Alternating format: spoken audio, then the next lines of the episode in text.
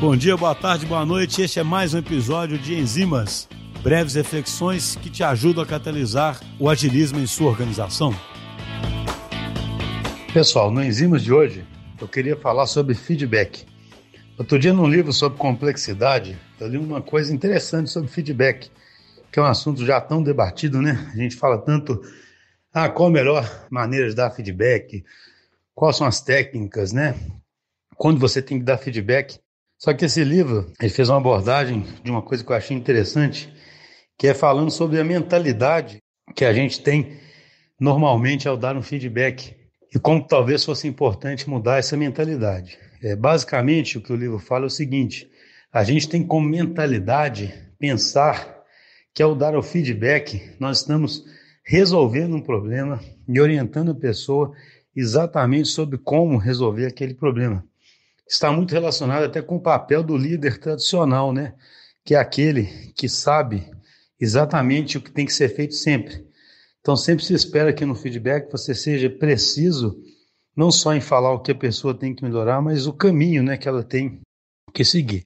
Agora, se você pensar à luz de complexidade, é, é como se a gente considerasse que as pessoas, no ato do feedback, sempre estão caindo ali, naquelas regiões ali, dos problemas que são simples ou óbvios, ou, na pior das hipóteses, dos problemas que são complicados.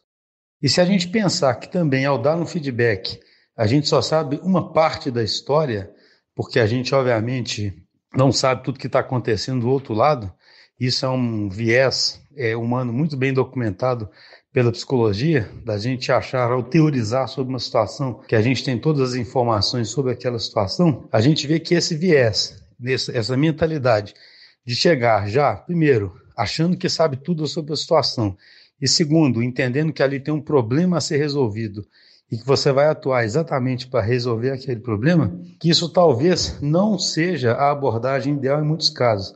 Por que eu falo talvez? Porque aqui a gente nunca é dogmático, então é claro que pode haver situações onde isso é muito claro, onde uma pessoa tem uma falha muito óbvia, ou é inexperiente, tem um aspecto muito claro ali que você quer ilustrar, já dá uma recomendação. Mas para muitas, muitas situações, é melhor você ir com uma outra mentalidade, ao invés de ir com uma mentalidade de ser um resolvedor de problema, ir com a mentalidade do que a gente chama de sense maker, né?